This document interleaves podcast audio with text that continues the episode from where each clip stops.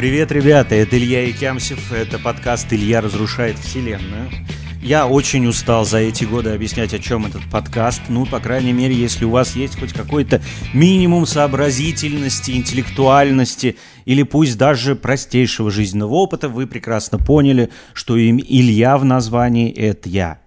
Вот, и я здесь рассказываю про то, как я живу, пробую эту вселенную. У тем, основная тема этого подкаста когда-то давно была стендап, но те времена забыты, потому что мне кажется, что моя жизнь состоит не только из стендапа, это не только то, что я хочу поговорить и как-то много идей. Был двухнедельный перерыв, знаете, помните, я устал это объяснять, если меня на какой-то неделе нет, в основном либо я при смерти, либо играю в компьютерные игры, либо одно и то же. Вот сейчас я себе вполне здоров, что это значит? Илья играл в компьютер. Вот, все, все, просто если игра Илья, Илья играет в компьютер, это обычно 10 часов в день. Э, для справки, то это у меня такое средство снятия стресса но и вместе с тем запойное какое-то отношение к жизни. Короче, давайте я вам расскажу, потому что вот с, таки, с такой ситуацией выдались. Да, я знаю, что для многих из вас э, важно, чтобы я выходил каждую неделю, но временами я не могу, и люди без каких-то свойств, без каких-то аддикций, когда говорят, ой, что ты не можешь разве делать, не понимают они в этой жизни ничего. В общем, я налил себе кофеек, расскажу, что было за эти две недели, потому что меня посетило очень много мыслей и хороших вещей. Давайте разберемся с игрушечками. А, очень хороший сентябрь, а, выходит Payday 3, я в него не играл, потому что я там останусь.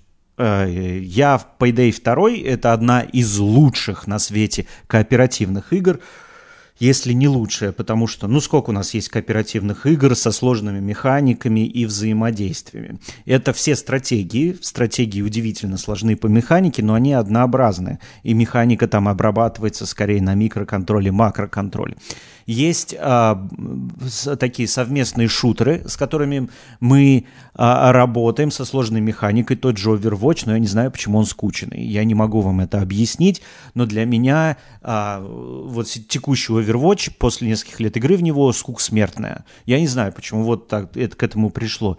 Есть Left 4 Dead, который мне предлагали как альтернативу, но это слишком прямая игра, то есть она достаточно быстро надоедает, и когда там появляется какой-то интерактив, она становится практически невозможной. И э, Какие действительно крутые игры есть, а, кооперативные? Это вот Payday, где тебе нужно знать, э, там есть несколько способов решить каждый вопрос. То есть одна, одна из вещей, например, в Left 4 Dead, 4 Dead ты не можешь двумя способами решить. Там просто тебе нужно убить всех. И убить всех буквально по рельсам. А, но здесь вот получается так, что очень много механик, очень много вариантов, очень много сборок вот этих вот, э, скажем так, э, персонажей, за которых ты можешь играть. Ты можешь отыгрывать больше того, как какую-то роль. Например, сегодня я хочу быть танком, завтра инженером, послезавтра снайпером. Все это игра тебе дает. Вот. И э, вышел третий Payday, я посмотрел видео, это чума, ребят. Это, это что-то такое, что-то, во-первых, супер веселое. Они внесли, они взяли удачные механики из Payday 2. Ну, 10 лет развивалась игра. Там, я уже говорил в прошлом подкасте, 15, а, полторы тысячи ачивок, из которых у меня 700 с чем-то, ну, больше половины, короче, уже есть. Вот. И э, там, там все есть. У меня большинство ачивок золотые, то есть, которые никто вообще не сделал. И для меня это очень большое, ну, вот, скажем, часть моей жизни. Я очень большое удовольствие. Это и головоломка, и все, в общем, что я решаю. Окей, я вам крайне рекомендую, если вы умеете играть, и вам, у вас есть на это пространство и время, то, пожалуйста, вот Payday 3, это прям то, что стоит пощупать. По крайней мере, понравится, не понравится. Да, если какие-то звуки у вас есть, у меня тут соседи ремонт делают, то оттуда там пила долетает, стук и так далее, если вы это слышите то, что вышло действительно и что меня заворожило, вот во что я играю на деле, это Hitman, Hitman 3. В третий Hitman это онлайн-игра там доходит до сумасшествия, но сам по себе Хитман мне не так интересен, как текущий story мод, который я нигде не видел. Дело в том, что они придумали так называемый, я уже забыл, синдикат, что ли, или как-то, ну, в общем, вторая кнопка в меню а, вылетела из головы. Короче, и там а, идея не в том, чтобы, как в Хитмане, кого-то убить, а идея в том, что в Хитмане получить э, цель, получить какое-то задание и сделать цепочку успешных заданий. То есть практически там, ну, можно вот Короче, четыре синдиката, в каждом по несколько миссий. И главное, короче, которое нужно завершить обязательно. До этого миссии можно проваливать более-менее, последнюю нельзя. Вот, и они увеличиваются, но суть в том, что если ты хоть одну миссию не проходишь, а у тебя сбрасываются все остальные, и главное в этом режиме, там нет записи, нет сохранения этого режима. В результате, чем дальше, тем больше у тебя там нервов внутри, то есть ты как-то успешно прошел эту миссию, и ты такой, господи, лишь бы не запороться. И вот примерно к половине такое вот напряжение дикое, из-за которого я, собственно, и люблю вот эти все игры, где мне нужно решать. Ну, а Хитман, как вы помните, головоломка, где нужно добраться до человека, до какого-то, ну и убить его. А, я бы посмотрел, например, на Хитман а, как игру, в которой нужно кого-нибудь выебать в конце.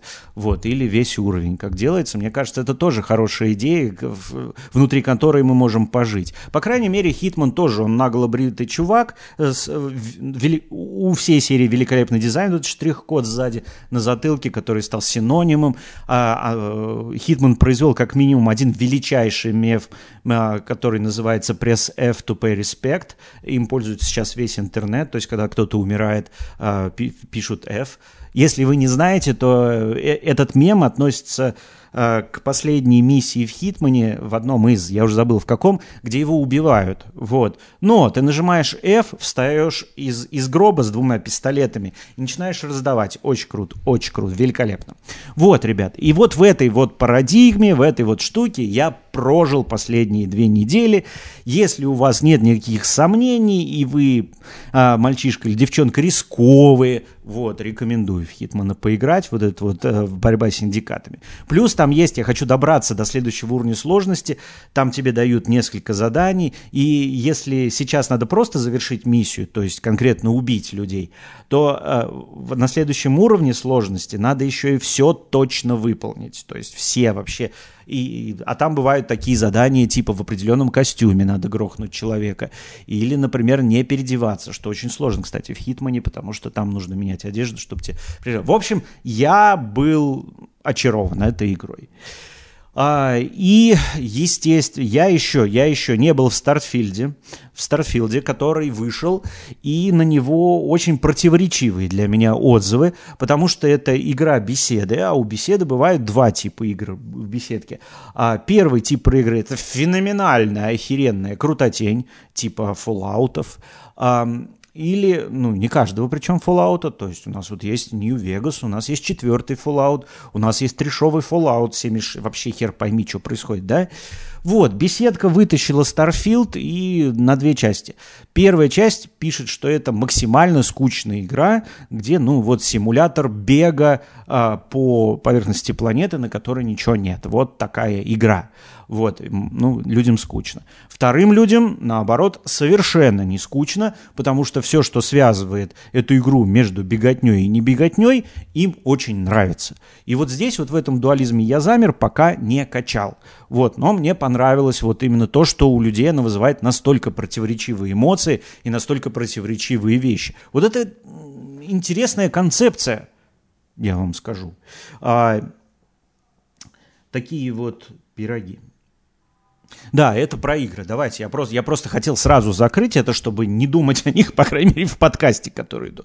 Вторая вещь, которую я делаю, я ищу работу, продвигаются очень тяжело, честно говоря, и я не понимаю, почему. То есть я смотрю видео всякие, все такое, рынок э, труда за границей, не в России, в частности в Тбилиси, а в полной, ну, в какой-то мере в мире, он сложен пока для меня. У меня сейчас полное состояние, когда я приехал в Москву, меня никто не приглашал первый год на собеседование, а потом, когда я поменял резюме, когда понял, как себя представлять, начали уже входящие вопросы.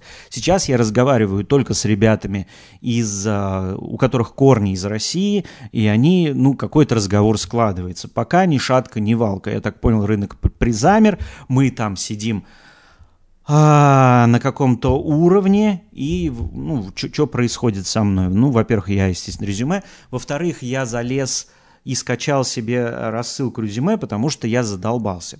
Дело в том, что во многих странах и во многих компаниях, особенно в Америке, там, где рынок э, это рынок э, работодателя, а не человека, который пишет резюме, ну там на одно место много претендующих у компании появляется возможность выбирать точно. То есть это типа как поиск. То есть, например, ты, я до сих пор помню начало поисковых систем, когда ты делаешь поиск, а у тебя три результата.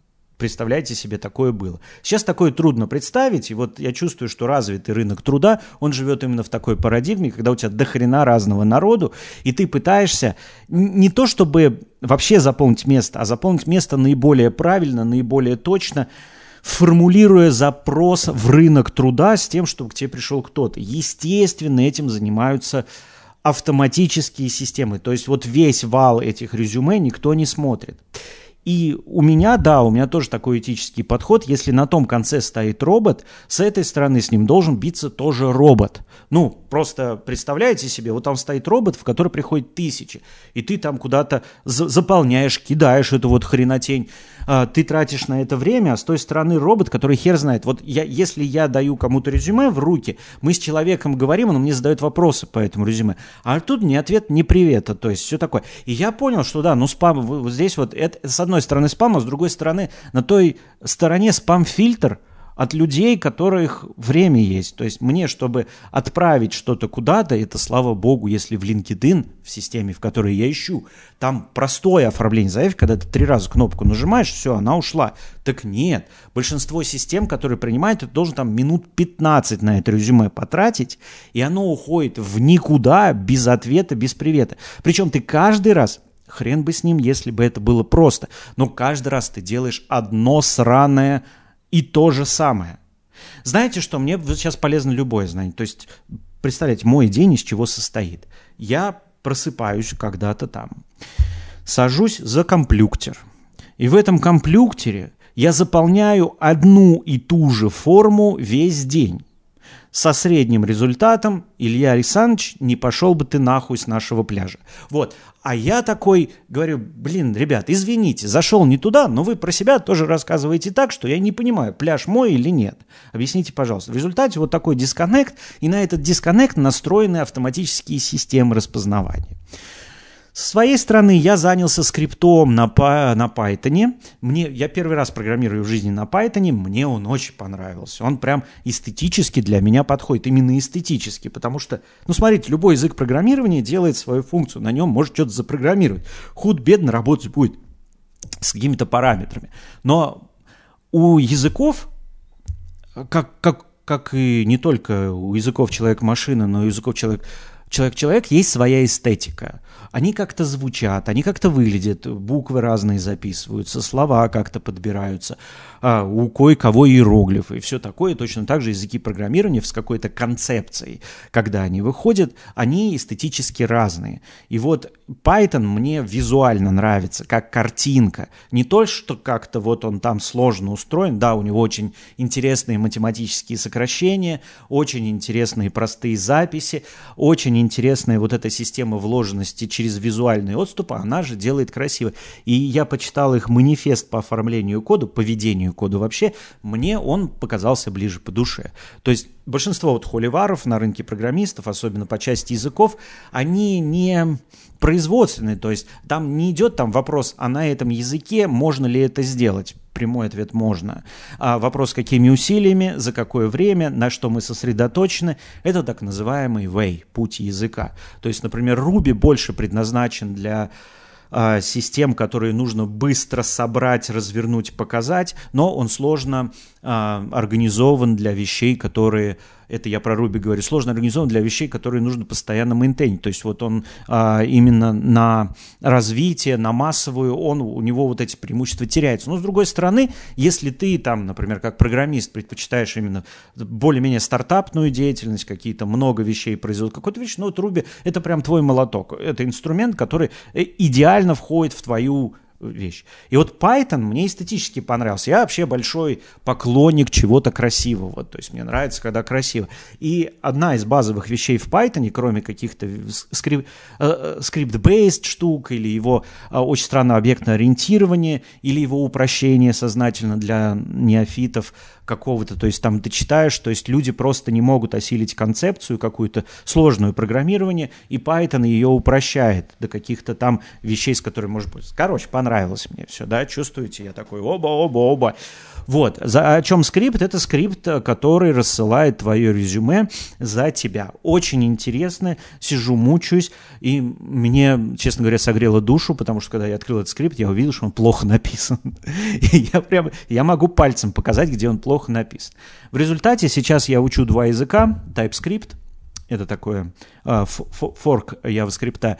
И э, вот сейчас Python. Причем Python меня развлекает больше, я чувствую какую-то социальную ответственность. Если у человека есть этот скрипт, он его запускает, и робот бьется с роботом. Ну, мы все любим э, фильм Pacific Rim. Я не знаю, вы видели фильм Pacific Rim? Если вы не видели, посмотрите. Э, я вам опишу сюжет. Э, огромный человекоподобный робот пиздится с огромными ящерами. Ну, блядь, как можно не смотреть этот фильм? Я не знаю. Я, я просто у, прочитал вот это вот предложение и сказал, я буду это смотреть. Я, я буду это смотреть. Это должно быть в моем мире. Я должен пережить это ощущение, где огромный, блядь, мать его, человекоподобный робот пиздит огромного ебаного ящера. Все, блядь, продано, я, я здесь. Вот то же самое я сейчас ощущаю, просто программируя этот сраный скрипт. Но я его развиваю, там типа настройки, фильтры, там это очень плохо было сделано. Я там туда-сюда, все красиво. И больше того, я начал получать удовольствие, представляете себе? То есть вот удовольствие, прям, хо-хо-хо, вот оно работает. Я так завидую программистам вот после этого. Я снова ощутил эту штуку, когда за день ты можешь сделать что-то существенное. Представляете себе, сделать существенное, закоммитить, оно, блядь, работает. Вот я менеджер много лет, и чтобы у меня что-то произошло, мне нужно понять, что это произошло. То есть жизнь не дает мне таких, то есть я ставлю систему метрик, я работаю с людьми, я хожу к ним, я провожу опросы, опросы нахуй никто не заполняет. Все это ты сидишь такой, ебать, я вообще нужен на этом месте, не нужен люди что-нибудь думают, не думают. Вот когда они меня нахуй посылают с моими встречами, это что? Это занятость? Или они меня просто ненавидят? А здесь, блядь, сел, компьютер сделал два сальта, ты такой, о, два сальта сделал. Отлично, бочку еще вертанул. Вот, в общем, сижу, учу. К чему это ведет? Потому что я не вижу особо перспектив сейчас на западном рынке с моими скиллами по этими самыми, по языку. В общем, как вы поняли, меня это радует. Э, Все, сейчас пришли мои домашние с дня рождения, немножко изменился свет. Если вы смотрите это в YouTube, ну, рекомендую смотреть его в аудио, хотя я уже, по-моему, месяц не выкладывал опять подкаст в аудио. Надо с этим, конечно, что-то делать. В общем, сейчас работает такая штука, я пытаюсь как-то это переломить, но для себя я вижу перспективу именно в инженерной пока стороне, не в обучающей или еще чем. Плюс, э, честно говоря, если я смотрю на Европу, там практически нет вакансий чисто на английском. Даже я его, там всегда два языка, местный и английский. И глядя на количество вакансий, в Англии вообще нет вакансий, например, э, в англоязычных странах, э, в США никто даже не рассматривает близко человека, который находится за пределами США, если это не какой-то гениальный арх-программист. И то с ним работают через компании, то есть там нету прямого контракта практически никогда, то есть иди в какое-то ООО там международное. Ситуация такая, она просто это константа. У меня нет никаких ключей для того, чтобы ее решать, кроме как, ну пускай даже в Германии вот много вещей, а еще много вещей в Испании, а еще много вещей, например, в Голландии. Везде нужен местный язык, а еще в Польше есть, а еще там в Румынии. И учить при, ну, как сказать, превентивные языки не могу. Это должно быть либо какое-то движение конкретное в ЕУ, где я там, окей, я здесь. Или это должно быть какое-то вот удаленная штука. Вот пока по удаленному тяжело. Внутри Грузии, соответственно, нету ничего, что... Э, иди, господи, пришли домой. Внутри Грузии нет ничего, за что зацепиться. Здесь, я еще раз говорю, нет рынка труда практически. И ну, он вот э, на уровне Грузии. То есть Грузия не является какой-то местом, куда едут за работой. И те люди, которые здесь нашли, они предпочитают работать с людьми, которыми они знают. И, естественно, есть выбор, если там человек говорит по-грузински, не говорит, в культуре, не в культуре. Но особенно русские здесь, большинство молодежи воспитаны и выращены так, что русский человек это, ну, не очень хороший такой человек. Мы здесь все Путины вот, внутри этой страны. Ну, так уж получилось. Вот. Владимир Владимирович долго вел эту работу, и все люди в мире согласились, да, что русский человек, каждый русский человек – это такой форма Путина с разным лицом. Сталкиваюсь с этим, ну, тоже, то есть мне вот прям говорят, что люди, короче, не хотели бы видеть э, русского менеджера, если в команде есть люди из Грузии. А, я имею в виду не технического, потому что в техническом плане, типа, если ты программист, то похер вообще. Вот, а если менеджер, мы тут начинаем плясать сложную игру. И в сумме, в сумме, сейчас такая позиция. В Россию много. Я просылал в Россию, чтобы было не так скучно. Из России приходит постоянно что-то. То есть вот каждый день мне... Но в России тоже пишут, надо находиться в России. А я что-то так вот пока не готов. Ну, тоже вариант. То есть я знаю, что если я вернусь, по крайней мере, работа будет, но вопрос там с тем, что надо будет бегать от всего. Ну и жить в России так себе идея. Это уж не совсем крайний случай. Окей, ребят, вот такая моя а, э, штука, которая происходит непосредственно. Теперь давайте про развлечения. У меня произошло очень важное событие на этой неделе, буквально вчера. Я очень много размышлял эти две недели, и сейчас я поговорю, о чем размышлял э, про стендап, но для себя я сделал вывод, что я хотел бы быть в определенном ключе видим на сцене. То есть, э, если вы не знали, в стендапе есть э, ну, два, два, два ключевых объекта, на которые ты смотришь. Первое – это текст, то есть смысл того, что ты делаешь. А второе – это игра. Ну, сложно назвать ее актерской, это просто твое присутствие на сцене, presence это называется на английском языке, presence. А это как это способ быть на сцене. Вот что ты делаешь там, длинными словами. Вот на тебя люди смотрят, что ты делаешь? И я решил его поменять, и поменять его не потому, что мне скучно, а потому что я вдруг понял, что у меня есть проблема. Я с трудом смотрю записи своих выступлений, потому что не смотрю. И я подумал, а что мне стоит изменить не в тексте, отстанем от текста, не в смысле, отстанем от смысла, а в смысле вот происходящего. Как мне быть на сцене так, чтобы я сказал, да, вот это вот, вот это вот, вот это я хочу сам смотреть. Вот, вот для, ну, короче, вот, в конце концов все это возвращается к вопросу для себя. Вот ты там типа люди, не люди, ну, остаешься ты один в конце. Ты домой, ты пять минут с этими людьми э, и идешь домой потом и живешь там неделями. Вот, и, наверное, для того, чтобы кукуха твоя была на месте, э, очень неплохо бы э, нравиться себе ну, хоть немножечко так вот сказать, вот да, вот я что-то важное сказал. И у меня вот нравится себе, оно вот до этого момента было где-то на уровне текста. То есть я понимал, что вещи, которые я говорю, для меня важны, и я умею сделать так, чтобы они смешными, мы на контакте с публикой и все такое. Но что я делаю, как я двигаюсь. Я пошел решать этот вопрос. Э, во-первых, я пошел на импровизацию. Вот сегодня у меня не получилось совершенно. Сейчас вот я еще скажу, почему. А, там с менталкой у меня не очень. Вот, и, э, и я решил просто поменять. Я снова посмотрел Карлина концерт и вдруг увидел, что он, ну вот, он когда на сцене, он другой, чем тот же Сикей, и другой, чем многие люди. И я вот полюбил эту форму стендапа, его форму стендапа, его презенс, его формат, его мысли, а, именно из совокупности всего этого. И я подумала, что если я сделаю на сцене прям как Карлин? Ну вот просто не буду думать, а сниму с него копирку, как получится. Вот, вот просто проведу эксперимент.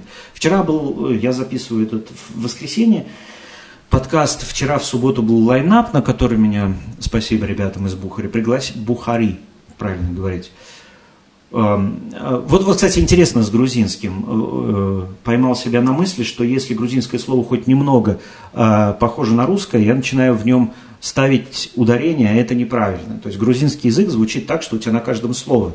Вот, то есть русские ребята, русские комики, когда в русской речи говорят, они же, естественно, не по-грузински ударения ставят. И вот э, в русской речи, естественно, бухари или бухари, э, кто как говорит здесь, вот, стендап-клуб. Э, понятно, русский язык, ударение, все, ну, естественно, коннотация с э, бухать, все, все понятно. Вот. Но по-грузински, когда ты говоришь, у тебя не может быть ударения четкого на каком-то слове. Ты, например, вот э, по-русски, э, есть слово Грузия, например, да?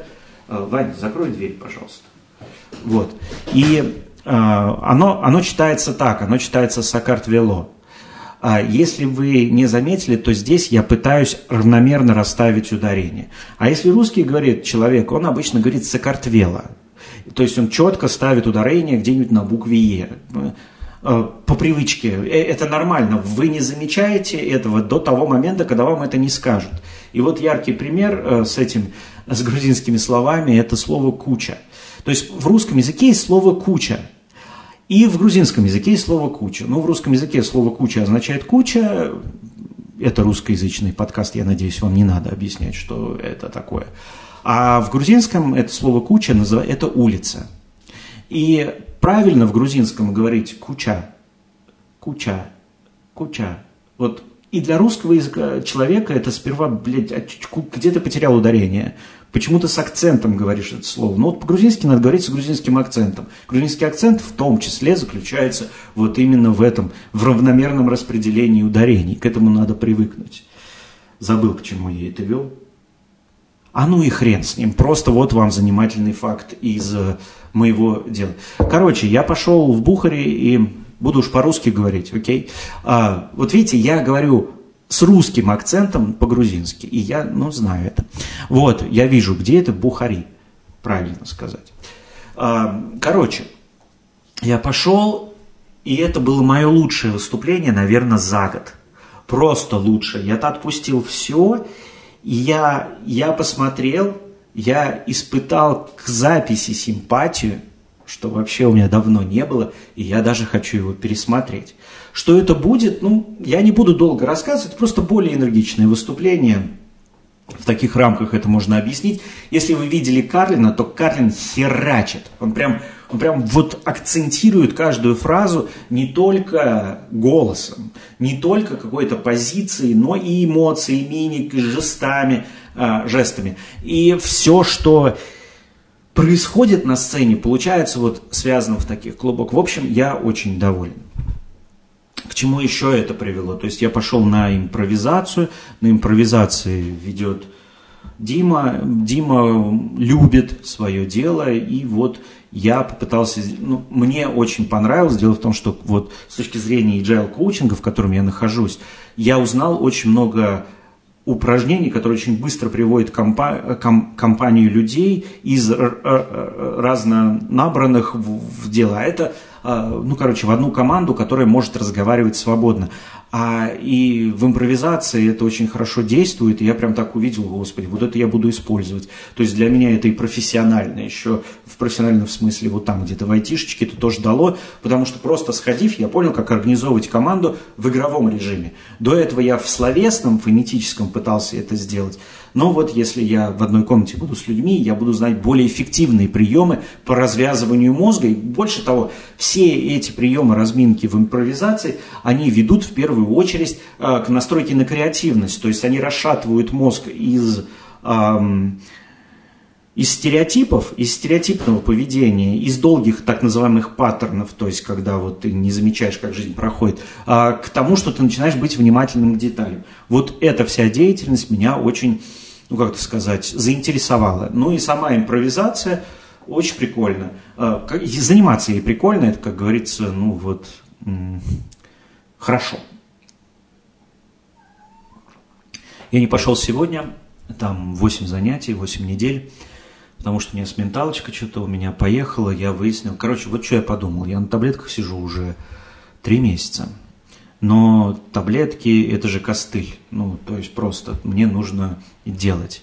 И вопрос в том, этот костыль постоянный или временный. Потому что если постоянный, то постоянно, ну пускай, да, пью таблетки.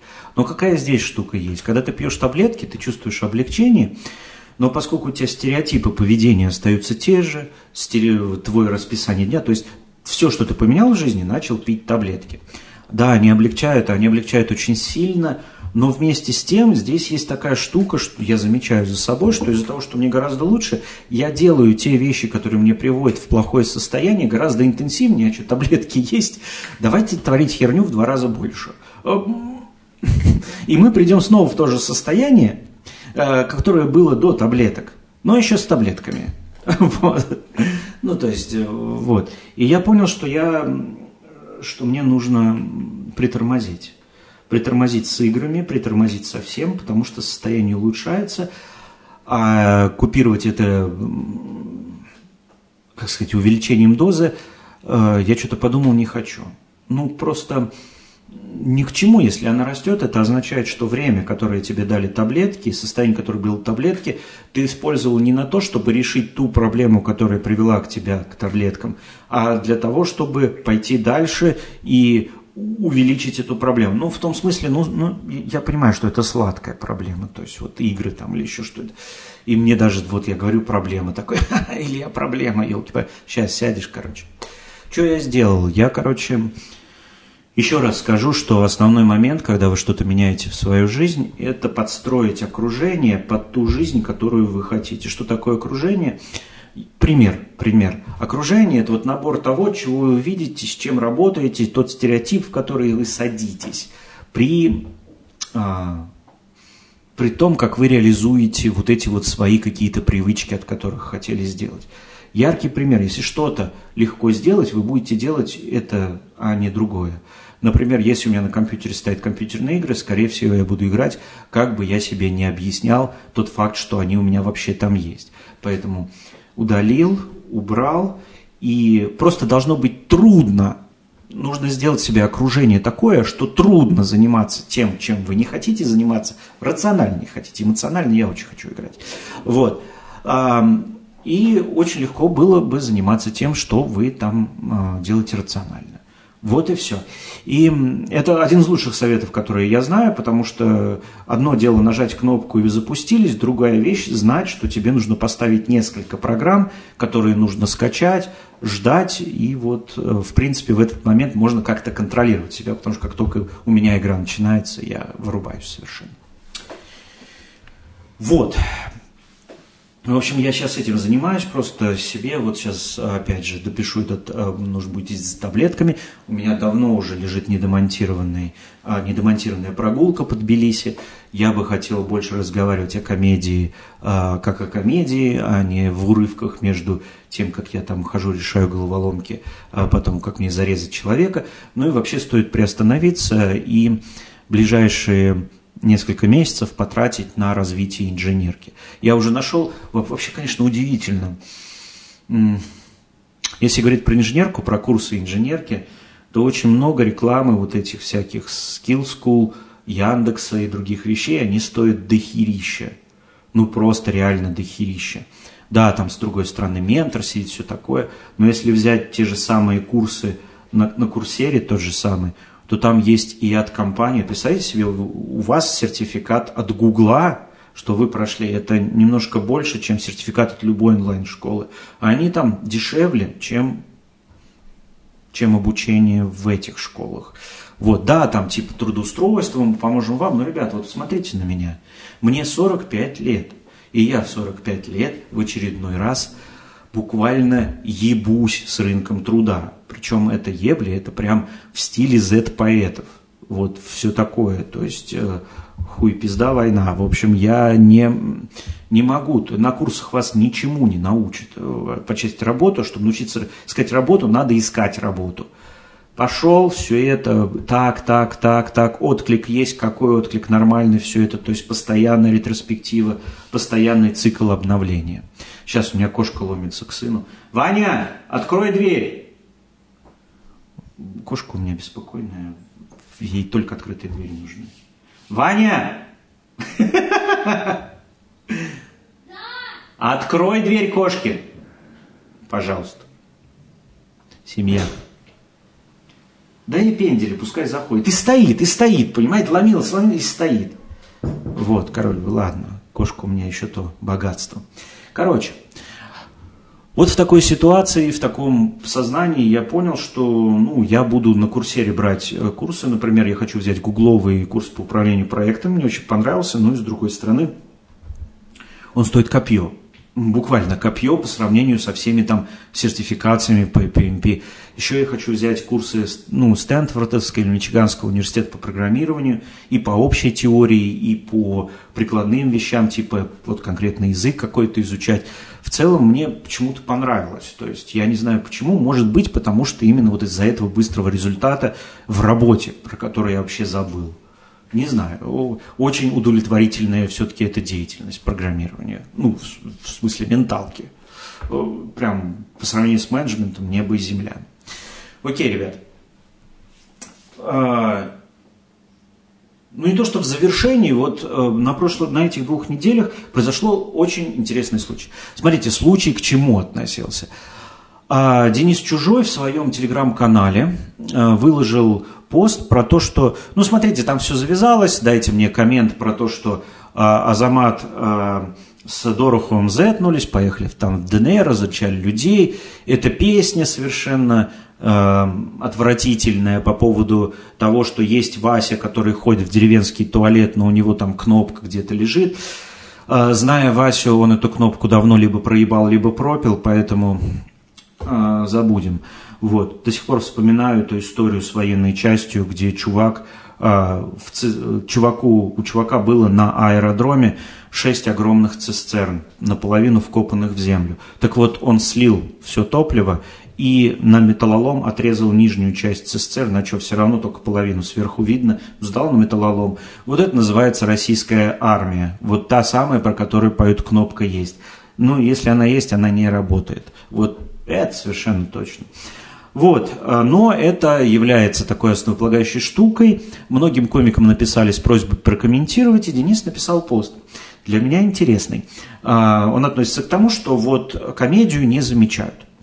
Э, и не пишут они, а почему-то приходят за каким-то Дороховым или Азаматом, который, честно говоря, тоже делают комедию. Ну, вот, вот так вот. И пытают нас прокомментировать, нас, гордых комиков, уехавших, уех, уех, уех, покинувших страну. А, и издание «Медуза» пригласило нескольких комиков, вот Тариана, с которой я живу в одном городе, а, Виталия Косарева из Армении и Капаницу из Казахстана поговорить про комедию. И у меня это тоже был вопрос, а, почему там про независимую комедию не пишут, Почему вот журналисты того же «Холода» пришли только когда и Драка арестовали и пытались вынести ему приговор, и вынесли приговор. Чего уж пытались-то. Вот. Э, и э, так как, а что вы про нас не пишете? И я задумался об этом, я задумался, почему не пишут. Я задумался не в том плане, что я любитель комедии, и мне есть о чем, у меня та же проблема, поймите меня правильно. Когда я обозреваю любой концерт или пытаюсь сказать какую-то мысль про комедию, я эту комедию смотрю. И мне нужно не только посмотреть, но и подумать, если я что-то говорю об этом, то какую, какой дополнительный смысл я даю. То есть э, вот я буквально посмотрел комедию и сказал, что она смешная, так это, блядь, нормально. Но это и есть то, вот какая она должна быть. Понимаете? Я говорю, что шуток нет, но это анекдотичный вариант. Ну, типа, табурет с тремя ногами. Вот что такое комедия без шуток. Э, это тоже со своей стороны прикольно порассуждать. Но это не имеет никакого отношения к жизни. То есть, поймите правильно, комедия очень замкнутая вещь. Если вы интересуетесь жанром, вы это, это, это любительская штука, это эмоциональная вещь, это то, что ты любишь. Сейчас кошка пошла обратно, понимаете? Вот Ох, потом монтировать буду, потому что этот кусок я выложу отдельно на тот большой канал. Блять, вырезать ненавижу. Ваня, открой дверь кошки, пожалуйста. Иди, иди, овца. Блин, завели. И когда ты любишь эту комедию, когда ты думаешь о комедии, когда ты делаешь о ней, тебе есть что сказать именно в контексте своих размышлений и в контексте людей, с которыми ты общаешься, которым тоже интересно это послушать. Но с точки зрения э, СМИ, для меня, это э, оно должно быть социально значимым. Я понимаю, когда это первое событие, там кто-то... Ну вот я, я работал журналистом, да? А, и ко мне часто приходили люди, говорят, напиши о нас. И такая штука была, что люди занимались обычными делами, обычным образом, в обычное время, с обычным результатом, как все. И вот термин «как все», вот это вот бытовуха, это означает, что тебе, как журналисту, нужно не херово напрячься, чтобы придумать, как это сделать интересным. То есть, по сути, ну, вот это дело, это даже не инфоповод, это просто что-то там произошло. Ну вот а, понимаете, время восхода Солнца важнее, чем информация о деятельности этого человека. На этом можно сделать все, и в этом смысле все оказались запертыми в эту ловушку, потому что очень многие комики пытаются быть социально значимыми, делая обычное дело, которое делают обычно все, то есть буквально будучи слесарями, сантехниками комедии. То есть я пришел, исправил вам трубу. Ну, получи деньги. Вот такая. Это газетная заметка. Сантехник починил. Нет, это, э, он так каждый день работает. В этом нет ничего выдающегося. Это обычная рутина. И вопрос с инфоповодом, это вот для людей, которые типа меня, которые могут в концерте, а, например, а, ну вот, я обозрел последний концерт Соболева. Если бы я не знал его биографию, не понимал, как устроена комедия, не мог бы сравнить один концерт с другим и не обозревал бы предыдущие концерты, я бы просто сказал, о, Господи, какая херня. А здесь я вижу, о чем поговорить, и это интересно, потому что концерт отличается, и я это заметил тупо из-за опыта и из-за интереса. Но это сообщение, почему концерт Соболева примечателен для просмотра в моем исполнении, интересно таким же людям, как я – которым интересно послушать про комедию как про жанр, как про средство немножко больше, чем ну, посмеяться над ней. Потому что вы же, когда смеетесь над комедией, вы ее не разбираете. Вы начинаете ее разбирать, хорошо ли это плохо, когда вы не смеетесь, когда вам скучно на комедии. Когда вы смеетесь, вам посрать. Вот. И когда комик приходит, э, но есть легенда, понимаете, есть легенда о том, что комедия это что-то социально такое важное, а, что она какой-то актор в жизни людей. Э, и начинают люди приводить там э, комиков с проблемами. Например, Лени Брюс того же. Или эм, ну, Карлина, его арестовывали несколько раз. Или все такое. Но смотрите, любое... А, любой такой случай, о котором мы сейчас говорим, это взаимодействие не комика с аудиторией на концерте. Это какие-то последствия или происшествия в концерте, которые возникли вследствие занятия комедией. Это то, что комик не прописывал иными словами. Это первое. И на это, на взаимодействие иной структуры, более сложной, чем аудитория в зале, это и есть инфоповод – а сам по себе концерт – это просто событие. Это, ну вот, поставили Шекспир, кто-то спел на гитаре, кто-то почитал шутки, вот день в большом городе прошел. Вот так вот это устроено. И когда я слышу в очередной раз э, влияние, буквальным образом, разных комиков про то, что пресса нас не замечает, а мы такие красивые, это надо задавать вопрос себе, а с хера ли про тебя ли вообще писать? А, ты просто работаешь. Ты просто работаешь. А любая работа, как коммерческая структура или как коммерческая идея, она основана на главном свойстве жизни в капитализме. Оно называется подсыкание. В чем оно заключается? Оно заключается в том, что если я сделаю хоть что-то, от меня может отвернуться какая-то часть аудитории, на которой я, в принципе, работаю, и мне будет плохо с деньгами. Поэтому, выбирая между идеей и деньгами, я всегда выбираю деньги, а это называется Ссать. Ссать. Вот, вот так и называется.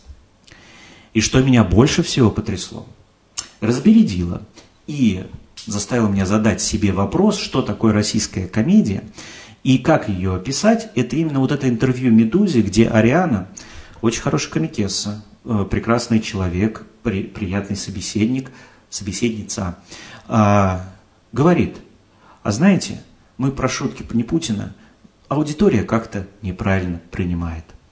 И вот что я понял, почему не пишут про комедию, потому что она вся коммерческая. Это ебаное коммерческое предприятие. И человек вынужден ссать, если он думает только о деньгах. Ну вот, например, возьмем, давайте несколько примеров, о которых вам поговорить, потому что ссать – это привычка в российской комедии. Большинство комиков абсолютное ссыкло, и они это ссыкло не по выбору, не по случайности, не по рождению, а рационально суд. Вот давайте рассмотрим вещи, после которых, может быть, о вас кто-то напишет. Смотрите, я не хочу рассматривать сейчас российскую комедию, в которой находится в России, русскоязычную, в русской культуре, потому что там, естественно, осталась только форма. А там ничем нельзя заниматься, кроме формы, и в этой форме ну, это опять же комедийная штука, она для вот таких э, ребят, которые любят творчество, да, я могу увидеть, что Орлов работает э, с глубокой формой и очень успешно. Вот он не стесняется и не боится. Почему Орлов интересный комик? Он не сыт экспериментировать не сыт. Он, он спокойно, вот в последнем концерте, делает мифологическую структуру внутри своего вот этого нарратива про жизнь в маленьком городе, безысходность жизни в маленьком городе. И э, это тоже, но это не, не, не сообщение для большей аудитории. В целом этот концерт, он просто смешной для обычного человека, и все, больше ничего там э, сказать о социальной какой-то вещи невозможно.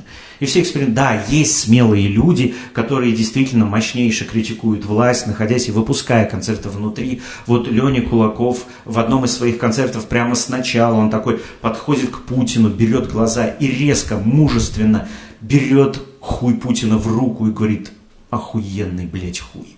Вот как как критик могу вам сказать, пиздец, нет такого хуя больше ни у кого. Лучший хуй, который я держал в руках.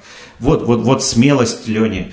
А, и я бы, конечно, блин, а, знаете, вот есть такое понятие халуй. И вот это халуйская комедия. Вот мы тоже с таким феноменом сейчас социальным встречаемся.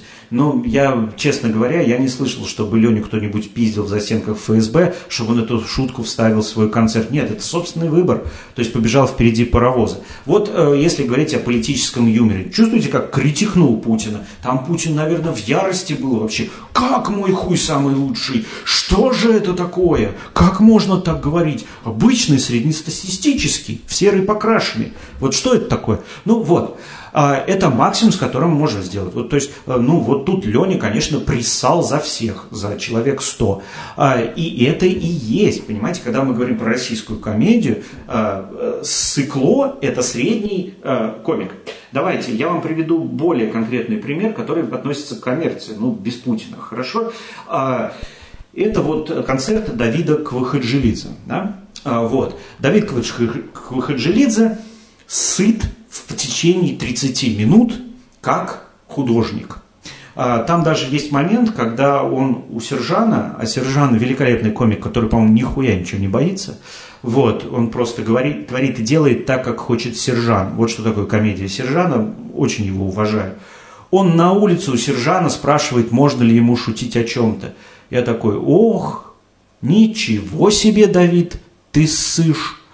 А потом, и, собственно, материал из-за этого такой, ну, в принципе, Давид работает в стиле под названием «мясо кушаем, комика слушаем», вот, поэтому ему, естественно, нельзя будоражить, вдруг пищеварение случится, да, там кто-нибудь мясцом так э, подавится, скажет, вот не пригласим больше тебя. И один из 50 концертов на сегодня будет мне недоступен. Э, вот, э, ну, рационально, да, больше вот этих вот всех вещей, других каких-то штук, ну, вот тут что-то как-то. Вот. А, характерная шутка, то есть э, Давид берет большую тему под названием «Смерть», и шутит там, ну, про палец в жопе, если э, вкратце. То есть, ну, давайте честно скажем, Давид идет по пути среднего комика с Кавказа, который приехал в Россию. Это называется очень круто зайти, а потом очень быстро и далеко съебывать.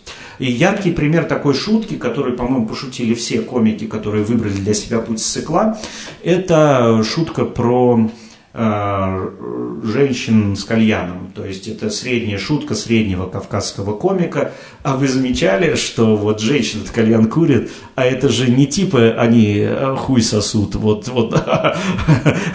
Шутка, шутка, конечно, не имел в виду, ничего не имел в виду. Если вы на Кавказе меня смотрите, это, конечно, не про женщин, не про ваших женщин э, не про вашу семью, не про ваших матерей, не про ваших сестер, не про ваших дочерей, и не про знакомых, не, не, не про знакомых, то есть не про какую женщину, это не шутка, особенно в Дагестане есть народность, в которой 13 а, человек, из них 5 женщин, вот максимально не про них, максимально, это вообще, вообще я в Москве, это для русских. Понимаете, я вот для русских пошутил, а когда я выхожу за Москву, я в основном с дороги сворачиваю и лесом иду, а, потому что, ну, вот так вот я берегу себя. И поймите правильно, это все, это в Москве. Я мной, я вот домой-то приезжаю, в углу стола неделю с прямой спиной сижу, в, в точку смотрю, иначе там дед за столом, он возьмет ружье, ебнет еще. Страшно, понимаете? Там внуков до хера, одним больше, одним меньше, посрать вообще. Вот. Это стандартное. Если вы думаете, что я утрирую, иронизирую, это какой-то слабый пример, я привел вам шутку, которую рассказал Тимур Каргинов и записал ее на ТНТ э, канале. Вот прям так, прям про кальян и про женщин. Вот, естественно, съебал сразу, э, вот делая все вот эту вот э, штуку, когда выходит комик, давай, я крутой. Не, не, конечно. Это все юмор, юмор, комедия. А он тоже съебался. После, того, после этого я достал свою папочку, где написано э, комики, на которых я ориентируюсь. Достал оттуда фотографию Тимура Каргинова и обоссал ее. Вот, и с тех пор... Эм, папочка лежит пустая. Но с другой стороны, можно сказать, что Тимур Каргинов – это буквально сейчас опытный комик, а Давид Хаджилидзе – это молодой Тимур Каргинов, судя по отношению к материалу и способу написания, который тот же Давид использует. Может, это и хорошая новость. И вот теперь перейдем к комикам, которые уехали. Для меня эм, этот момент с Рианой, когда она говорит про коммерческую составляющую, что я не шучу про Путина, потому что аудитория это так себе делает, для меня, собственно, разграничивает вопрос, ты ремесленник или художник. А художник делает то, что надо ему, то, что он чувствует. Ремесленник делает то, что понравится заказчику. Это сложный дуализм, потому что тебе нужно временами быть там, временами сям, но если ты хочешь, чтобы у тебя была какая-то идея, тебе нужно временами не ссать. это очень важный момент. Давайте посмотрим на концерты, которые люди уже записали сейчас в эмиграции. Давайте. А, вот Витя Капаница, да, смешной-смешной, стендап-стендап, посмеяться-посмеяться, истории, истории. О чем это? С точки зрения социально. Есть ли там хоть одна новая идея? Нет. Есть ли там хоть одно новое объяснение? Нет. Если хоть один дерзкий вывод? Ни одного. На самом деле концерт Вити Капаницы – это юмористическое переосмысление с точки зрения обычного русского мужичка э, той программы и повестки, которой говорит Владимир Соловьев на своем канале. То есть вы будете выходить, чего вы добьетесь? Витя Капаница в своем концерте. Ну, я выходил, ничего не добился. Ну, что надо сказать Владимиру Соловьеву? Спасибо, Витя подтвердил то, что я делаю в комедийном ключе. Не сказал ничего, нет. И вот весь концерт в виде Капаница подтверждает распространенные стереотипы о том, что как у него не получилось. Э, комедия, комедия. Э, сыт, конечно. Э, делает какую-нибудь новую... О чем тут рассказывать? То есть он пересказывает Витю Капаницу, он пересказывает Соловьеву. Пойдем дальше. Пойдем концерт Дениса Чужого, да, вот который он выпустил, последний концерт типа на русском языке. О чем это? Это история человека, который, э, которого форсировали, форсировали переезд в другую страну, и теперь ему в стране немножечко неудобно. Как-то и денег нет, и люди на другом языке разговаривают, и непривычные взаимоотношения, все это. Скажите мне, пожалуйста, чем отличается концерт Дениса Чужого последний от программы «Орел и решка», где тебе все время выпадает решка? Ничем. Может ли производить смысл Денис Чужой? Да, политический в том числе. У него прекрасная пародия, прекрасная идея есть, а, которая называется «Неуверенная Россия». Неуверенный кандидат, вот это все, это очень многим зашло в жилу, об этом многие писали, это было движение вперед. Движется ли сейчас вперед? Нет, Денис Чужой – это самый коммерчески независимый комик на свете.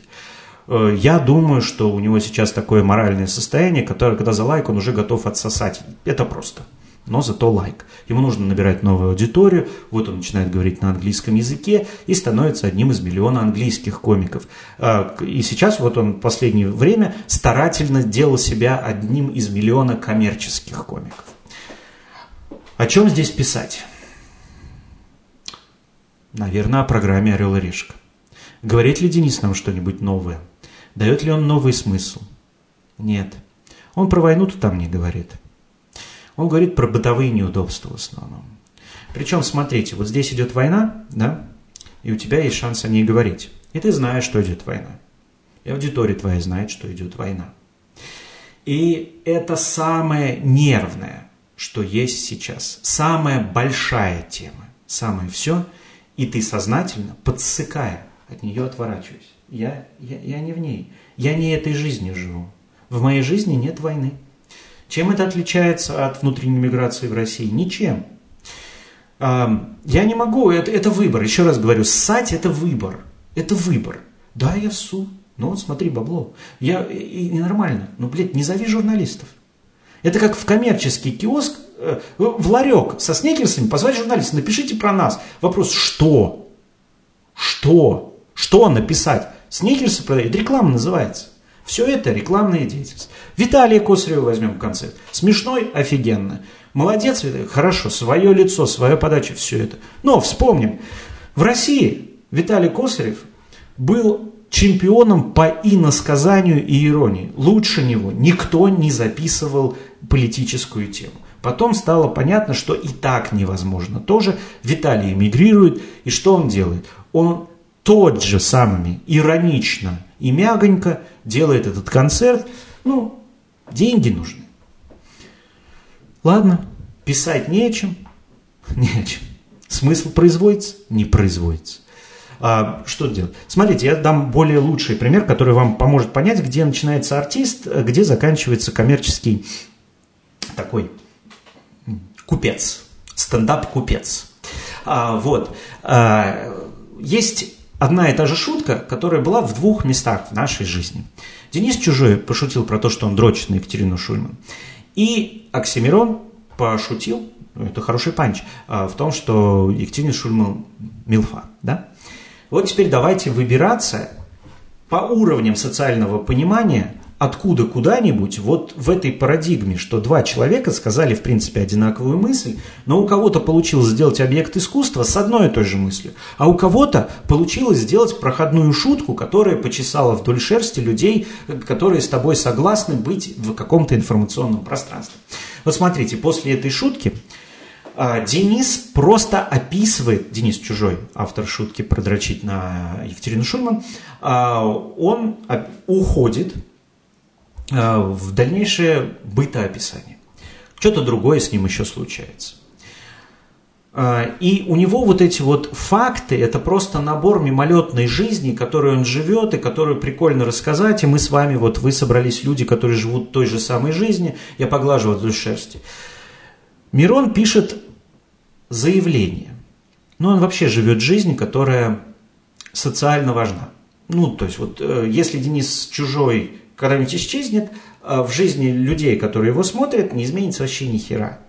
Потому что он не влияет на нее никак. Вот. Он влияет, когда производит смысл. А так, ну, просто потратили деньги, нормально провели время, посмеялись. Не в ТикТоке сидели, знаете ли. Вот. У Мирона эта песня, которая складывается в манифест. Который, манифест накладывается на манифест, но вот после того, как он забивает себе империя на пальцах, это высказывание – Понимаете? Это высказывание, это новая идея, это self-harm, который больно, он просто на другом уровне работает. И вот у Мирона интересно спросить, что он имел в виду, а вместо э, Чужого, наверное, интереснее посмотреть Екатерину Шульман. Почему Екатерина Шульман популярна? Потому что она обладает свойством найти информацию, которую ты никогда искать не будешь, структурировать ее так, что ты поймешь с первых пяти минут и сделать из них выводы, которые основаны на еще большем изучении информации. То есть она полезна для тебя. Она тебе жопу прикрывает э, знаниями о э, событийном пространстве. Это, это жизненно необходимая функция.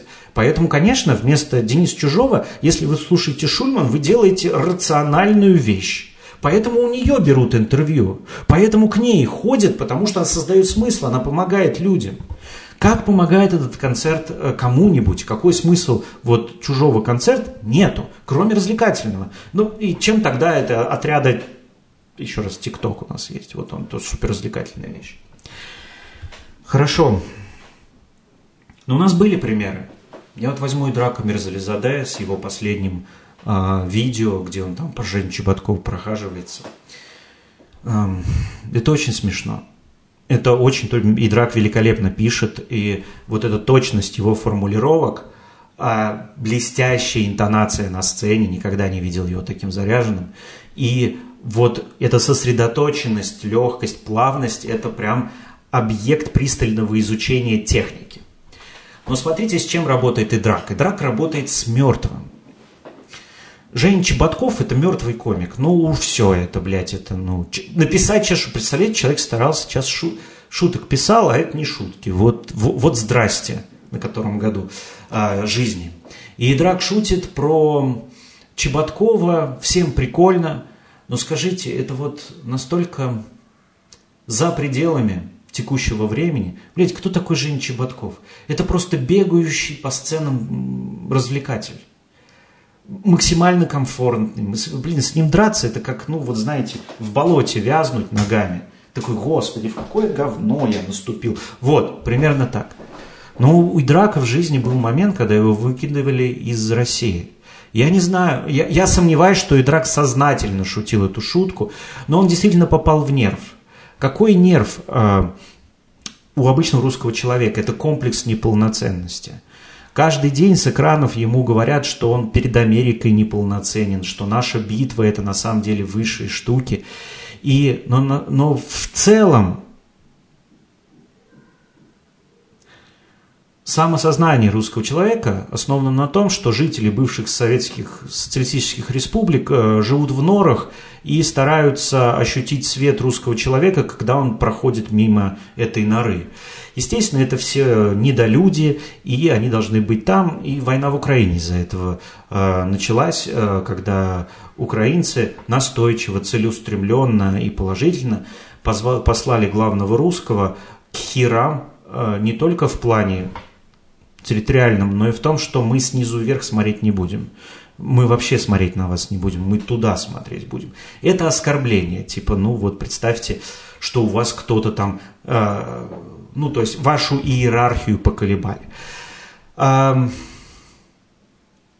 и Драк сказал очень сильную, неожиданно точную вещь, что для нерусского человека – пространства бывших Советских Социалистического Республика, русский человек – бог, ангел и не срет. Идрак сказал это супер точно. То есть свойство Идрака основное – говорить супер точные вещи супер точными словами. Даже зажеванная шутка пробила так, что его выкинули из страны. Это было социальное событие, в котором поучаствовали все комики. И про это нужно писать, потому что конкретно сейчас он сломал национальное сознание одной простой шуткой. Все. И это действительно зеркало, которое показали людям. Вы срете, мы знаем. И вот это знание обычный русский человек в погонах майора пережить не смог. Вот. И мы буквально открыли прямыми словами ту болезненную часть человека, что у него нет идентичности, кроме того, чтобы быть сверху других людей. То есть русский человек, по сути дела, сознательно в своей стране никто. У него нет никаких инструментов влияния на текущие события. Его пиздят все, у кого есть корочка с печатью, и все, он никто. И единственное его сознание, которое может быть, это то, что я повыше каких-то других людей. И драк здесь не ссал. Это чисто триктор, невозможно в таких терминах делать, чисто трикстерская вещь. То есть он просто сломал что-то. Что и не понял, может быть. Это вот чистый Иван Дурак, просто и. Как как Иван. А, и вот мы с вами сидим здесь и говорим, что кто-то это что-то должен делать, все это. Но это подсыкание точно так же не дает людям развиваться. Вот это главное. То есть для того, чтобы тебе идти вперед, брать новое, нужно быть смелым. Смелость не относится к деньгам. Скорее всего, будучи смелым, делая эксперимент, ты потеряешь деньги. Ты потеряешь аудиторию, тебе скажут, что за херню ты творишь, ты нам 30 лет показывал одну половинку жопы, а теперь другую показал, нам непривычно это. Вот. И э, да, то есть почему про вас не пишут? Потому что вы ссыкло. Ну все, все, все, единственный вариант. И это скрепа всей российской комедии. Про нее никто ничего не пишет, потому что суд все, что внутри страны, что за границей. Это один хрен, это одна и та же комедия. И когда мне говорят, что я как комик, как единица смысла, не могу смысл производить, а должен смотреть, как дышат люди, которые пришли на мой концерт, да пошли они нахер. Неинтересно? Дверь вон. Вон там дверь. Выходи. Я здесь делаю вещь, которая важна мне. Если это мне не важно, то не надо. Мне важно творческое самовыражение, мне важна творческая часть, мне нужно интересно сказать, мне важно прожить этот момент. Мне менее интересны деньги, которые я получу в конце концерта, нежели хоть один человек, который скажет, ты попал туда, куда я думаю. Вот и все. Вот и поэтому, когда вы говорите, почему российская комедия такое говно, я часто такое слушаю, она действительно говно, это обычный коммерческий продукт, ничем не отличающий от телевизора, и все такое просто из-за образа мысли. Люди приходят в комедию не для того, чтобы высказать, а для того, чтобы посмешить и получить деньги. Представляете, это, как? это и есть наебалово. Представляете, ничего не делаешь, вечером стоишь, буквально ничего не делать. По сравнению с людьми, которые могилы копают, эти люди, комики, вообще ничего не делают, у них нет затрат. Вот, силовых, и все это такое. То есть это система такого легкого наебалова, но мы еще и посмеялись. Вот примерно так. Ну, поэтому ничего и не пишут. Нет ничего интересного. Вот и все. Грустно мне, конечно, слушать от этого и видеть э, результаты работы комиков за границей, потому что каждый комик, э, похоже, здесь, э, ну, он подсыкает, что придется возвращаться. То есть он рассматривает эту тему как, ну да, вернусь. Вот даже один комик, не буду называть его имя, записывая концерт в Бухаре стендап, в Бухари стендап-клубе, снял вывеску Бухарист на клубе, а то что вот бы и там, не там, а вот вернусь, а вот это все. Ну, дай бог здоровья этому человеку, не будем называть его имя. Вот это пример подсыкания. На этом все, ребят. Хорошо, я сказал все, что хотел, объяснил вам свою позицию. Это был это подкаст, подписывайте, кидайте его куда считаете возможным. Я пойду смонтирую, выложу и пойду немножечко прогуляюсь за таблетками. Как обычно, никого не убейте, сами не умрите. Увидимся через недельку. И смотрите, если через недельку не увидитесь, я не должен быть настолько сильным актором в вашей жизни, что вы не увидели меня через неделю и такие, а, убью кого-нибудь и сам застрелю. Не-не, ребят, пожалуйста, хорошо? Будьте в себе. Это просто советы, пожелания и клуб тех, кто не умер. Давайте, пока.